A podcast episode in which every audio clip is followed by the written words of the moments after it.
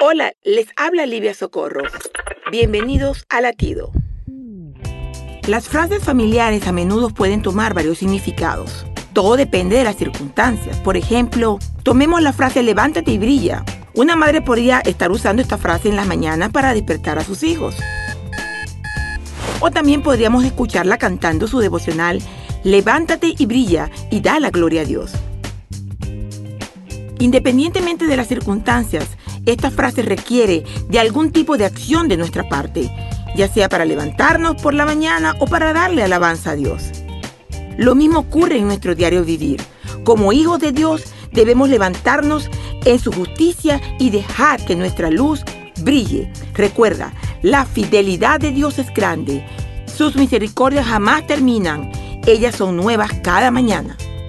Latido les llega a través del ejército de salvación.